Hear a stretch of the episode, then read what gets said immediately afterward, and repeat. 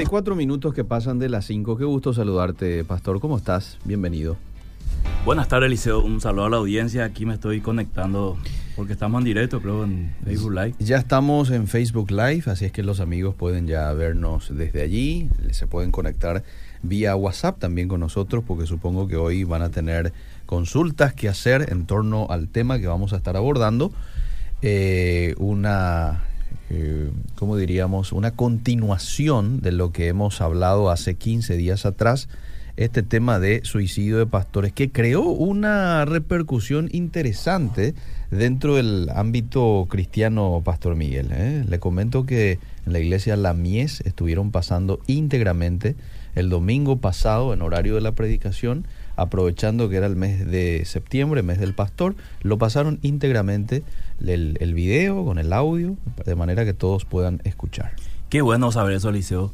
Eh, porque ahora la, la, continuación de nuestra, nuestra programación de hace 15 días va a ser un poco más profundo todavía y yo creo que va todavía este, generar varios debates y también es bueno que los pastores vean esto o que los miembros de las iglesias o los líderes que están alrededor del pastor se junten y si tienen la oportunidad de ver otra vez el video después, si, si no lo pudieron escuchar, y analizar cada cosa que vamos a decir hoy, porque este, hoy quiero profundizar un poco, Eliseo, eh, del por qué llega un pastor al suicidio y si realmente el suicidio es pecado o no, mm. ¿verdad? Que es la, la, parte central que la gente parece que quiere saber. Pues tenemos que hacer algún repaso, Eliseo, no sé si tenés a mano. Sí la carta que escribió un pastor que se suicidó, antes de suicidarse escribió una carta hace poco en el Brasil, pastor de la Asamblea de Dios.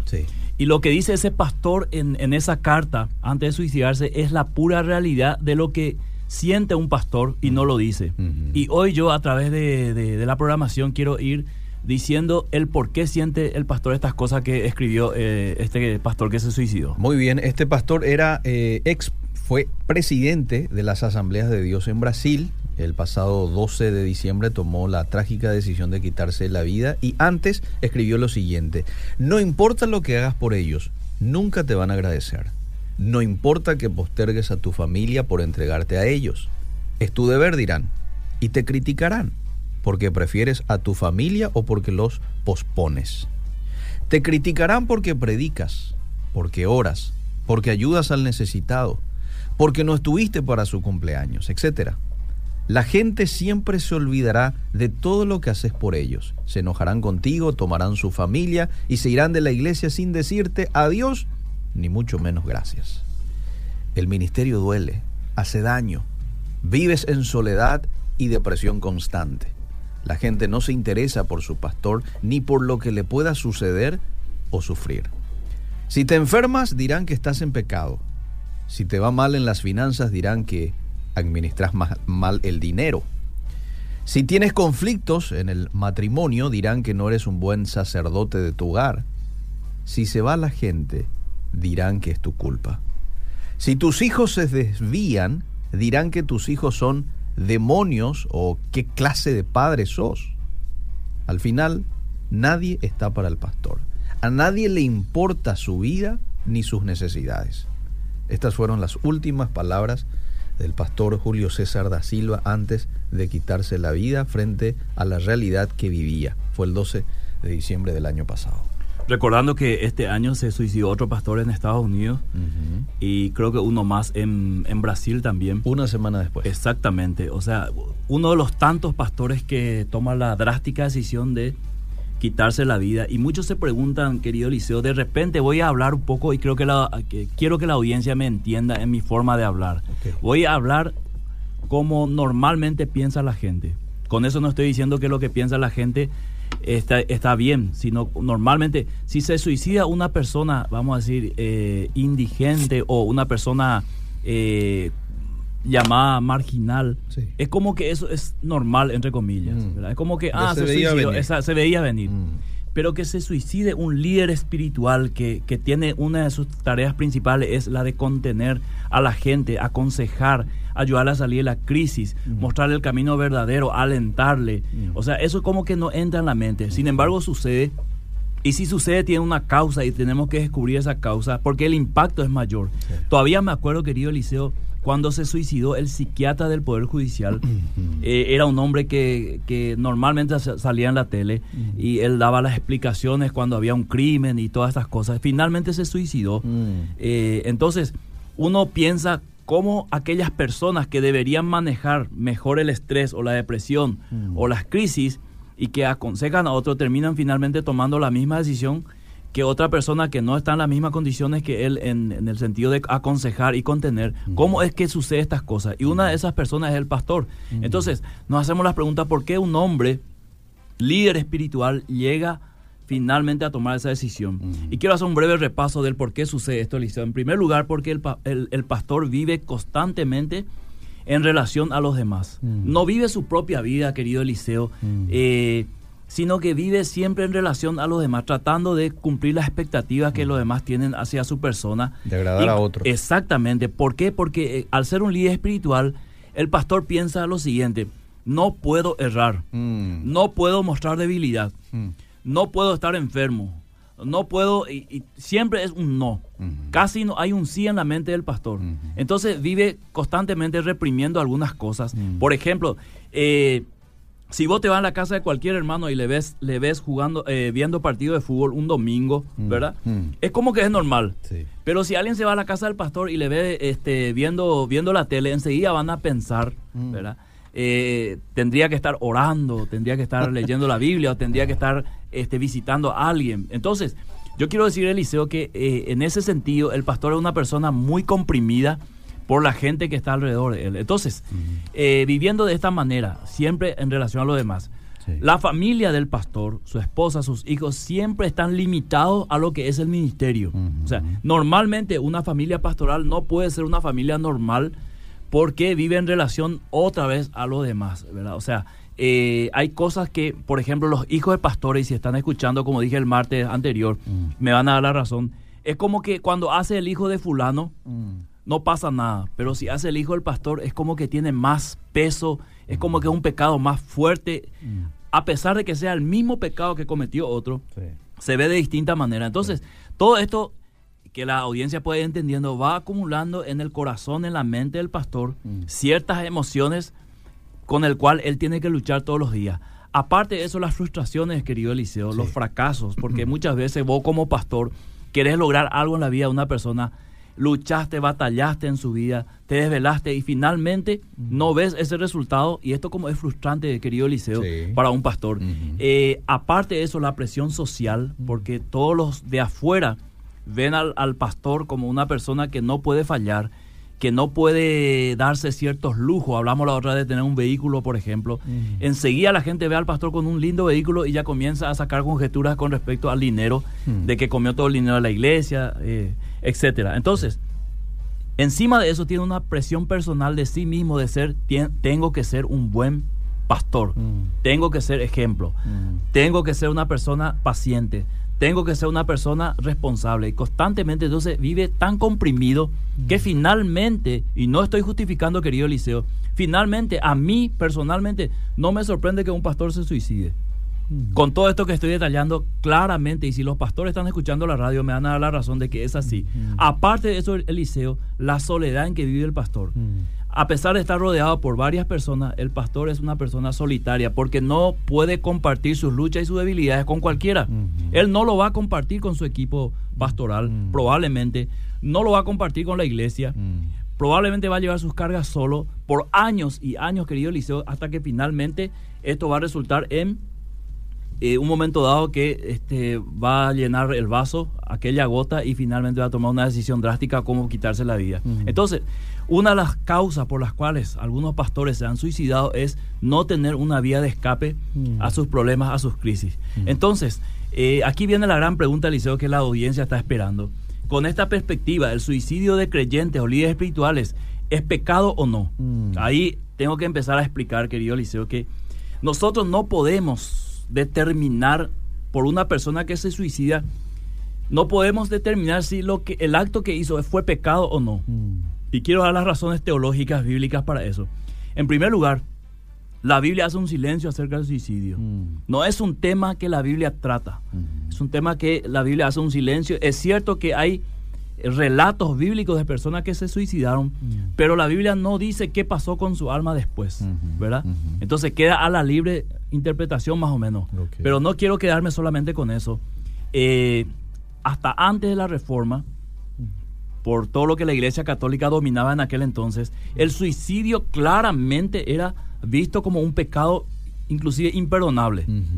Pero a partir de la reforma y con todas las, eh, vamos a decir, los estudios bíblicos que se hicieron con respecto a la salvación, comenzó a cambiar el panorama respecto al suicidio.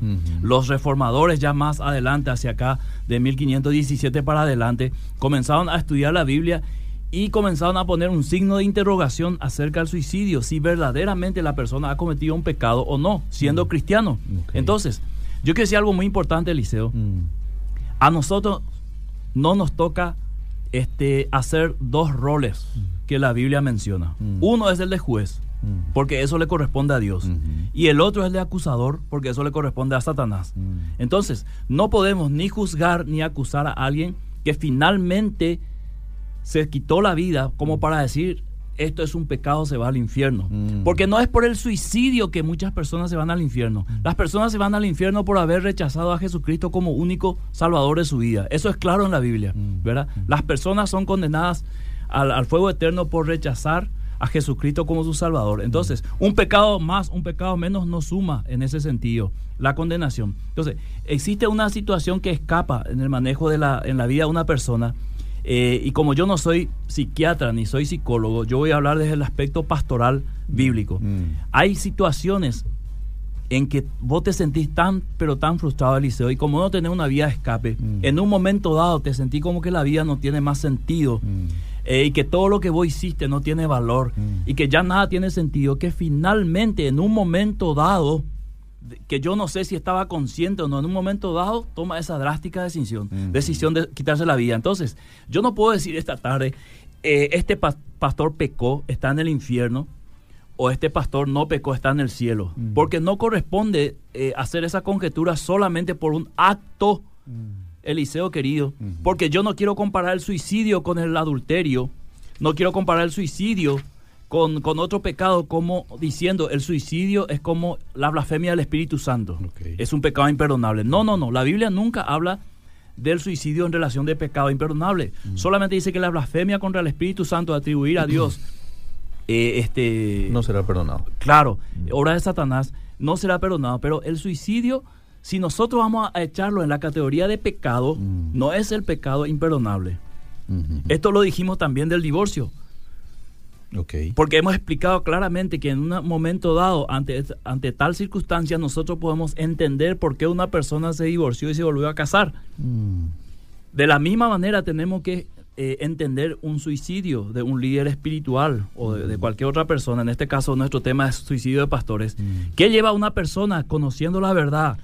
teniendo la oración, el, el, buscar consejo en otro y finalmente aún así tomar la decisión de suicidarse, quiere decir que llegó a algo demasiado profundo que no pudo superar y finalmente tomó esa decisión. Yo no dudo que estos pastores que se suicidaron fueron excelentes hombres. Mm. Tenemos la carta de la esposa del pastor que se suicidó hace poco, mm. donde ella menciona que fue un excelente padre, un excelente esposo, pero convivió con todas estas cosas que yo mencioné, Eliseo, mm. y no lo pudo superar hasta que finalmente tomó la decisión de quitarse la vida. Ahora, nadie puede poner en tela de juicio que en momentos previos a la muerte uno no puede saber si la persona ya se arrepintió por lo que iba a hacer. Hmm. Lo que yo estoy diciendo es sumamente peligroso hmm. y sumamente sensible para la, mente de muchos cristianos que están escuchando la radio, hmm. ¿verdad? Pero yo quiero ser tan realista como eh, la situación que puede vivir un, líder espiritual en el momento en que toma la drástica decisión de quitarse la vida. Poniendo estos antecedentes de la soledad, la presión, el vivir eh, constantemente en los límites, es como que muchos pastores no han tenido, querido Eliseo, la forma de sobrellevar eso. ¿Entendés? Entonces, cuando uno está años en el ministerio, sabe que aquellos siervos que se han quitado la vida han pasado por ese proceso y no lo han podido superar. Otros hemos pasado por el mismo proceso y por la misericordia y la gracia de Dios lo hemos superado. A eso me refiero, Eliseo. Yo también he pasado por tiempos de crisis, de frustración, Eliseo, como que nada tenía sentido, especialmente los primeros años de ministerio, donde yo no veía absolutamente ningún fruto de mi trabajo. Oh. y como que eh, yo predicaba y nadie este, escuchaba, nadie le daba valor y uno llega en su pieza a solas y llega el momento que dice, ¿qué estoy haciendo? Lo mismo le pasó a un hombre experimentado como Elías que venía de una senda victoria Ujú. pública del respaldo, Dios lo respaldó públicamente, aún así él quiso este morirse. Le dijo a Dios, sacame la vida, ya no quiero saber más nada, ¿verdad? Porque había tanta frustración en su vida Mm. que en ese momento él no podía hilar los pensamientos Mm. ni ver esperanza hasta que Dios vino y le dijo, no, ah, todavía hay cosas que hacer. Entonces, ¿a dónde quiero llegar, Liceo, antes de ir a los mensajes en esta Sí. primera parte? En que cuando el siervo de Dios está en esa situación y no hay nadie alrededor que le pueda ayudar Mm. o que pueda darse cuenta de lo que está pasando, probablemente el fin de ese pastor sea el suicidio como ocurrió con algunos pastores, Mm. según la información que tenemos y hemos este, eh, compartido con la audiencia. Entonces, por lo que yo le estoy escuchando decir a usted en esta tarde es de que cuando el pastor pasa por un trance de años no tener una vía de escape, de estar siempre en una posición de, de- de- de- expectativa que la gente pone, la gente tiene hacia él y que él mismo se pone, porque hay que decir que muchas veces el pastor también se autoexige, dice, Exactamente. ¿cómo yo puedo eh, hablarle así a mi esposa, por ejemplo, si yo soy pastor, ¿verdad? O cómo yo puedo hacer esto o aquello, pensar esto si yo soy pastor. Y él mismo se auto este, Limita. limita, Sí. ¿verdad? Eh, entonces llega un momento en donde este pastor se colapsa, ¿verdad? Quizás después de unos años. Entonces, al estar colapsado, ya no es consciente de las decisiones que toma, se suicida y esto en este contexto en particular no es un pecado, según lo que usted está diciendo, no es un pecado y no necesariamente va al infierno. Exactamente, Es Eliseo. correcto. Exactamente. Aunque alguien del otro lado puede decir, sí es pecado y se va al infierno. Mm, Entonces son dos posiciones que se tiene que analizar. mm, Como hace años se viene debatiendo el tema, este, siempre hay dos posiciones, ¿verdad? Sí. Ahora, como la Biblia hace un silencio, claro, alguien me va a decir del otro lado, la Biblia dice no matarás, Sí, es cierto, sí, sí, ¿verdad? Este, pero David siendo eh, ungido de Jehová, un, un hombre conforme al corazón de Dios, Mm. adulteró y mandó a asesinar, fue el autor moral de un hombre, sí, ¿verdad? sí. Aún así Dios trató con él, Mm, ¿verdad? mm. Eh, y, y- y- y nos muestra la Biblia de que eso fue perdonado Ujú. y fue restaurado el- eh, la vida de David en el sentido, vamos a decir, espiritual. Él mismo lo, lo, lo, lo- lo- lo publica después en los salmos, cómo fue ese proceso de dolor, de, de amargura. Entonces, Mm, yo no puedo decir categóricamente que un pastor que se suicidó va al infierno. mm. ¿Por qué? Por lo que dije recién, yo no soy el juez de determinar la salvación de alguien. Y si la Biblia hace un silencio acerca de ese tema, ¿cómo yo podría forzar a- llevar a una interpretación eh, de una persona que recibió a Cristo en su corazón, vivió sirviendo a Dios, Mm, este, creyó la palabra de Dios y en un momento dado de su vida ocurre algo, mm, un desliz. Y en ese momento muere? O sea, esto es un tema sumamente delicado, Eliseo. Sí, Por eso sí. yo lo estoy tratando exclusivamente desde el punto de vista pastoral, ya que es toda una novedad que un pastor, líder espiritual, se Sí. suicide. Sí. Ahora, eh, no me quiero, no te quiero desviar mucho del tema, pero me surge nomás una pregunta y quiero hacerte. Por ejemplo, si se da un suicidio, pero en un contexto en el que, por ejemplo, el pastor se le descubre en adulterio, no precisamente en este, depresión. No, fue descubierto en adulterio y, y bueno, está ahí ante la presión, ya sabe todo lo que se viene y decide quitarse la vida. En es, ese es sentido, otro el contexto ahí. El otro es otro el contexto porque ahí estamos hablando de un pecado, ok. de un pecado como el adulterio. Acá hablamos de una depresión Muy bien. profunda que Muy le bien. lleva a eso. Eso Son no- dos cosas diferentes. eso no Ahora, Eliseo, mientras eso. vos buscas los mensajes, Sí. Tenemos cuatro posiciones prácticamente sobre este tema del suicidio. Ajá. La primera es que todo el que comete suicidio bajo cualquier circunstancia va al infierno. Esta es la posición católica tradicional. Eh, bajo cualquier circunstancia va al infierno, no importa la circunstancia. La segunda posición, querido Eliseo, es Sí. un cristiano nunca llega a cometer suicidio porque Dios lo evitaría. Ah. Es decir, si vos sos cristiano y estás pensando en suicidarte, Dios mismo va, va a intervenir para que no lo hagas. Esto es una segunda posición. Una tercera posición es que un cristiano puede cometer suicidio, pero no perdería su salvación por eso. ¿verdad? Dependiendo de las circunstancias. Muy bien. Y una cuarta posición es que un cristiano puede cometer suicidio sin que necesariamente este, pierda su salvación. Perdón, el otro era que sí va a perder su salvación al momento de cometer suicidio. Y, Y el este cuarto no. es que eh, aunque cometa un suicidio, no necesariamente indica que va a perder la salvación. Estas son cuatro posiciones bien marcadas por las cuales se viene debatiendo el tema hace años, no años, siglos, ¿verdad? Mm, mm. Y es difícil, eh, vamos a decir, decir claramente esto es, porque no hay mucha referencia bíblica como para posicionarse en eso. Queremos más bien juntar los elementos bíblicos, los, los elementos reales, para más o menos decir esto podría ser. Muy bien. Bueno, eh, déjame, voy a compartir un poco ¿Cómo algunos no? mensajes, ¿sí? Recuerdo, ok, eh, saludos para los dos, dice esta oyente. Voy con el siguiente mensaje. No estoy de acuerdo con el pastor Miguel. Lo que Dios unió, que no lo separe el hombre. Pero este es en otro contexto. Y hay que ver dónde nos agarró en el- la transmisión. Ah. Pero A el- lo mejor la mención del divorcio que yo hice. No sé, no sé. Pero vamos al siguiente. Eh, disculpen, ¿y no puede renunciar al pastorado en vez de llegar a eso? Es Podría, la pregunta. Pero la depresión también. es horrible. Dios nos libre y guarde, que no confunda el mensaje para los depresivos, dice. Bueno. ¿No sería una vía libre? A ver, la solución Pio no puede ser más de un pastor. La solución Pio no puede ser más de un pastor. ¿No sería una vía libre para matarse? Es decir, que no es condenable el suicidio? Pregunta. Buenas tardes, solo quiero hacer una consulta con respecto al suicidio.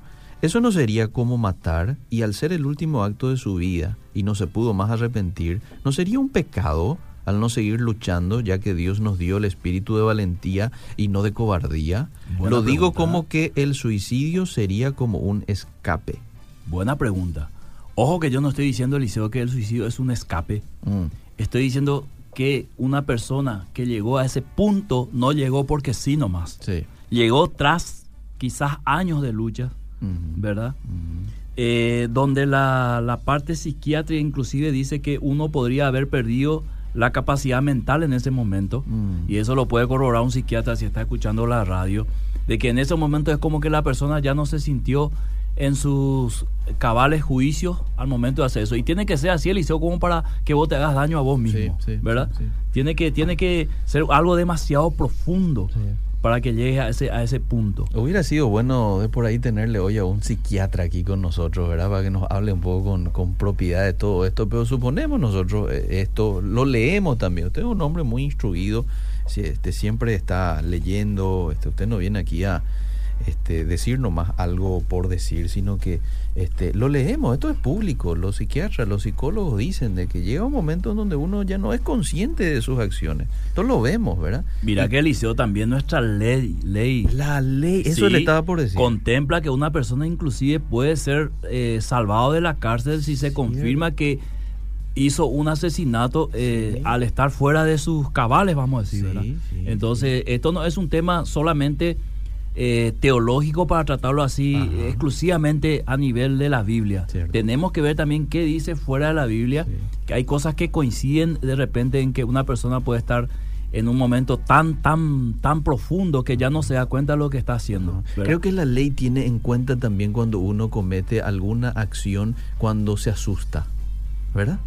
Creo que sí. Por susto. Ahí los abogados ya nos van a ayudar. Sí, a, sí, a veces cuando uno se sí, yo me acuerdo que en algún momento lo di eso en la facultad. Uno se asusta y a veces en el susto uno este, reacciona de manera así violenta o algo por el estilo. ¿verdad? Bueno, pero sigamos, le voy a leer más mensajes. ¿Cómo ¿Está no? bien?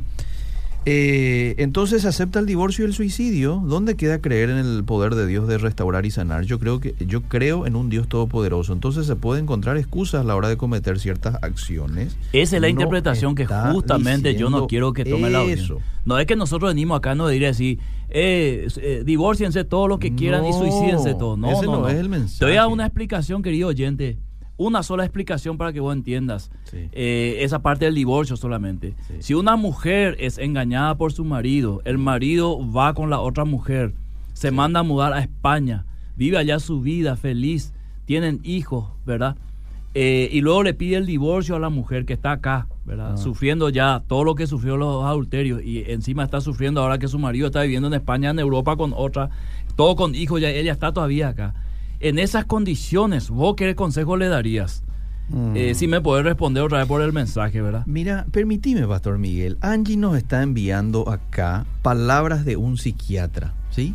Ok. Permitime eh, leer un poco lo que él Vamos dice. a escuchar, Mauricio. El psiquiatra dice que cuando una persona se suicida bajo los efectos de una enfermedad mental grave, la voluntad y los pensamientos están muy ofuscados por la enfermedad. Hay una distorsión profunda de la percepción de la realidad, como nos recuerdan algunos casos de depresión en la Biblia, Moisés, Elías, en que incluso aparece el primer grado de la ideación suicida. Señor, quítame la vida. En los casos más graves, esta distorsión puede ser delirante. El enfermo imagina cosas que solo existen en su mente. Y hay más, por tanto, concluye este psiquiatra, podemos decir que no hay plena conciencia de lo que se hace. Es un acto que el paciente no realizaría nunca Estando en, normal. en condiciones normales, Sí. fuera del episodio de enfermedad. Prueba de ello es que cuando una persona así, con enfermedad mental, entre paréntesis, comete un acto penal, por ejemplo, una agresión o incluso un homicidio, la justicia humana atenúa o incluso anula la imputabilidad o responsabilidad del paciente en esas circunstancias. Eh, le leo un poquito más. Cuanto menor es la conciencia, menor es su responsabilidad. Si un juez humano tiene esto en cuenta, cuanto más nuestro Dios, que es el juez perfecto. Esta realidad aporta mucho consuelo y esperanza a los que han perdido a un ser querido en estas circunstancias, concluye el psiquiatra y líder evangélico. Te voy a decir una cosa, Liceo, y a la audiencia, por si alguien no sabía, un poco de mi testimonio, querido Liceo. Yo fui voluntario en el neuropsiquiátrico por un programa de los menonitas, Ajá. y ahí yo pude ver y constatar en mi juventud, Sí. antes de ser pastor, Sí. cómo vive una persona enfermo mental. Ajá. Y te puedo asegurar por experiencia propia, más lo que dice el psiquiatra, Sí. de que realmente no tiene noción ni del día, ni la hora, ni del peligro, Eliseo. sí. Eh, mucho menos puede considerar ciertas cosas antes de hacer algo. ¿verdad? Ahí yo he visto peleas, ahí he visto yo este, heridas, he visto situaciones que en mi juventud a mí me asustó, ¿verdad? Pero poco a poco fui entendiendo que eso, en esa situación es como casi normal, ¿verdad? Que en otra situación sería anormal. O sea, que nosotros estando aquí en la radio sentados, se espera de nosotros que actuemos y digamos cosas Sí. eh, coherentes y normalmente, no así de una persona que está en una situación de depresión profunda, profunda. Con esto yo no justifico el suicidio. Con esto también yo estoy de acuerdo con aquellos que dicen que uno puede salir de la depresión a través de la oración y, y del consejo y de la esperanza y la fe en el poder de Dios. Claro que sí. La realidad nomás nos muestra que algunos salen y otros no. ¿Por qué uno sale y otros no? No sabemos. Muy no bien. sabemos. Y aquí está el caso de una persona que salió. Le voy a leer un poco. Yo tuve depresión 18 años. Estaba congregada en una iglesia. Me acerqué a un líder, copastores. Le dije que por favor oren por mí porque tengo un espíritu de suicidio. Me contestaron que eso es cobardía, así que recurrí a buscar ayuda a otros pastores. Deberían hablar más del, suic- del suicidio porque muchos hermanos se hacen desentendidos, dice. Tengo 48 años, luché mucho contra la depresión y gracias a Dios superé. La depresión trae el suicidio y es un pensamiento instantáneo, pero planificado, dice. Bueno, este es el caso de una persona que recurrió a una ayuda, fue junto a alguien, ¿verdad? Exteriorizó un pensamiento que venía a molestarle, ¿verdad? Y, y bueno, pudo este, salir de esa, de esa situación. Pero hay muchos, como usted dice, que no pudieron llegar a salir, ¿verdad? Ponerle que una persona, ponerle a una persona inclusive Eliseo Mm. en su desesperación profunda, un- Sí. estamos hablando de un cristiano, Sí, se tome, en vez de tomarse dos pastillas para dormir, se tome cuatro, sí, ¿verdad? En su desesperación y no despierte más. Sí. Un ejemplo. ¿verdad? O sea, el suicidio tampoco es solamente suicidio. Hay que ver en qué contexto se dio y cómo se dio. Porque hay suicidio eh, dramático, ¿verdad? Ajá. Y hay suicidio como que vos decís, bueno, este, se tomó la pastilla, vos no sabes si tomó intencionalmente o se le fue la mano, no se dio más cuenta que en vez de cuatro era Sí, seis. sí. Es, es difícil este tema, por eso no tenemos que estar en el papel de juez, ni mucho menos de acusador, o sea, ni, ni en el papel de Dios ni en el papel de Satanás. Entonces, si establecemos que un cristiano Eliseo es capaz de cometer cualquier pecado, ¿por qué no concebir que si el suicidio es un pecado, podría también él cometer ese pecado? ¿Verdad? Ahora, finalmente la pregunta es, por ese pecado que cometió, ¿por ese va a ir al infierno? Es una pregunta teológica a, responder también hoy. Ok. Bueno, qué cantidad de mensajes. Leen un poco, Eliseo. No sé si el tiempo nos no, voy, a, voy, a, voy a leer rápido, ininterrumpidamente, ¿sí? Y después, en todo caso, usted agarre una que quiera responder. Soy Richard, el que se quita la vida va al infierno. Es así de simple. Ningún cobarde heredará el reino de los cielos. ¿Es un espíritu la depresión? Es otra pregunta que hace. Por falta de comunión con el Espíritu Santo y leer la palabra de Dios, ¿le puede suceder eso a un creyente porque la palabra de Dios está llena de palabras de aliento y vivifica el espíritu? Voy al siguiente mensaje. Eh, soy a ver, si estoy equivocado y a nadie ni a mí le deseo el divorcio ni el suicidio, pero no solo hablamos de términos psicológicos ni psiquiátricos. Generalmente hablo de los que conocen la verdad, son espíritus demoníacos, llevan a uno a pecar y no salir más en eso, como en el caso de Judas. Entonces él estaría en el cielo ahora, es mi opinión. Dice. Voy al siguiente, voy al siguiente mensaje. Pero el caso de, de, Judas no fue depresión, ¿verdad? Hay que ver si Judas realmente se convirtió, el hijo de perdición. Mm. Bueno, en el caso específico del pastor que escribió la carta antes de quitarse la vida, ¿sería pecado imperdonable? Ya que esta persona ya había planeado suicidarse, dice. Planeó y por eso ah, porque escribió la carta. Lógicamente que una persona que ya entra en ese túnel Eliseo ya no tiene casi escapatoria, ¿verdad? Eh, está, decidido a eso. Probablemente también es posible que él haya escrito la carta un año antes mm. o meses antes. Mm. Eh, prácticamente sus últimos, eh, después de la carta vivió ya prácticamente para cumplir su, su su tiempo aquí, ¿verdad? Ya había tomado la decisión mucho antes. No sabemos, Liceo, qué, qué habrá pasado por la mente de esa persona, ¿verdad? En, caso así es difícil sacar una conclusión que sea, vamos a decir, razonable. Bueno, vamos con más mensajes. ¿Acaso la Biblia no habla de que Dios es la vida y de Él depende cuando partimos y autoeliminarnos no es un pecado delante de Dios? Dice Arturo Galeano. Hoy el siguiente mensaje. El suicidio de un joven y conocido pastor conmueve Estados Unidos. Eh, ah, nos envía la noticia. Bueno, muchas gracias. ¿Con qué ligereza opinan los oyentes sobre este tema? Todos son jueces ahora, dice. Eh, voy al siguiente mensaje. Yo suelo. Yo suelo. Yo suelo ver que otras personas se suicidaron por depresión, que Dios se apiade de ellos porque es una enfermedad terrible. Dios me levantó de un principio de depresión, posparto horrible, horrible, dice. Eh, no hay que espiritualizar todo. Dios nos creó cuerpo, alma y espíritu. Tu espíritu puede funcionar bien, pero un órgano de la mente puede fallar y hacer que actuemos fuera de nuestra conciencia real. También comparto, muy, interesante. más, o menos lo que dijo el psiquiatra también. Sí, yo tuve cuadros de depresión sin saber, como estaba de duelo y tomaba calmantes, nunca noté ni notaron que tenía depresión. Las dos veces Dios me salvó aún sin ser cristiana, una vez mediante un vendedor y la otra tomé 12 o 15 pastillas y no dormí ni dos minutos, entonces tuve que salir a la calle y me fui a trabajar. Después de convertirme entendí que Dios ayuda siempre y no creo que podamos decir quién va o no al infierno, dice esta oyente. El pensamiento es para qué quiero vivir más. Yo tomaba medicamentos, quería tomar una buena cantidad, no es de espiritualidad porque leo cuatro horas la Biblia, oro mucho y a nadie y a nadie les aconsejo. Voy al siguiente mensaje. Eh, disculpen, pero si Judas no se hubiera cumplido el plan de Dios, pero sin Judas no se hubiera cumplido el plan de Dios, Judas no tenía opción, dice.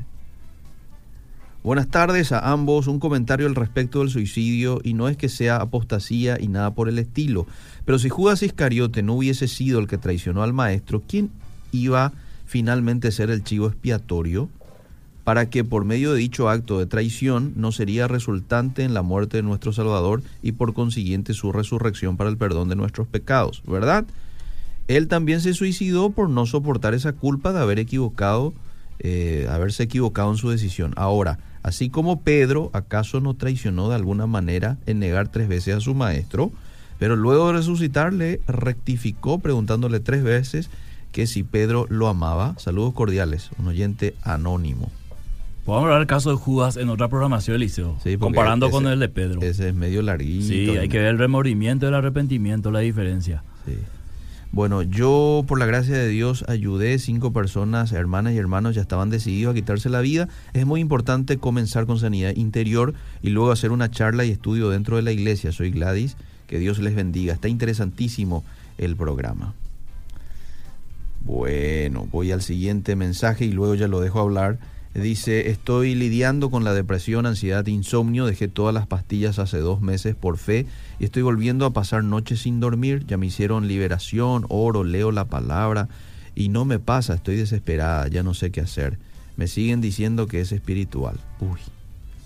Bueno, para todos aquellos que han escuchado la radio y, hablan de que esto es eh, atribuido solamente a demonios, y que esto es un problema netamente espiritual, mm. yo quiero contradecirle hoy, con todo respeto, querido Eliseo. Moisés era un hombre súper espiritual y no soportó este, toda la presión de un pueblo mm. que murmuraba tras su, eh, su espalda. Mm. Elías era un profeta, pero tremendo, que lo encontramos después en la transfiguración de Jesús y él deseó la muerte. Mm. Entonces, esto no se trata de que si uno es espiritual o no espiritual. Mm. Esto es un, algo que te llega, algo, algo real, querido Eliseo, que muchas personas lo superan, otros no. Mm. Y que yo sí estoy de acuerdo de que, de que parte de la solución está en la oración y está en, en, en las vías de escape que hablé al principio. Y refiriéndome a los pastores, el pastor es importante que esté rodeado de personas que puedan ser capaces, Eliseo, de ver en él mm. estas cosas. Mm. Y que al ver y al detectar en el pastor estas cosas, inmediatamente se acerquen con toda confianza y con toda lealtad, vamos a decir, de poder brindarle una mano. ¿Sabe por qué muchas veces los pastores no comparten su problema con otro? Mm. Por ese temor a que ese otro no sea tan leal ni confidencial en ir a compartir otra vez con otro y así mejor que lo diga desde el púlpito.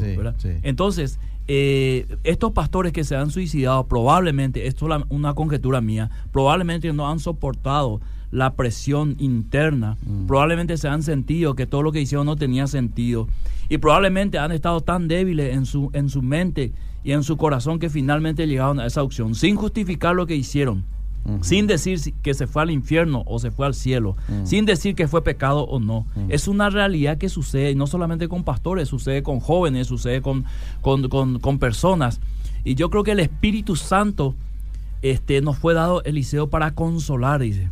¿verdad? Ahora, uno no sabe en su interior cómo conversa con el Espíritu Santo. Yo no puedo decir, Eliseo, vos no estás orando.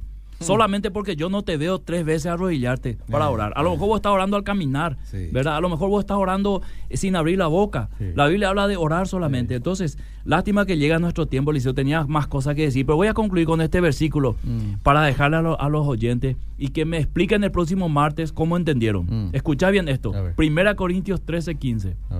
Entonces dice, el mismo será salvo, pero como quien pasa por fuego que busquen el contexto de ese versículo, 1 Corintios 13, 15, y vean cómo una persona, este, lo que dijo el oyente, finalmente el espíritu es el que se salva, ¿verdad?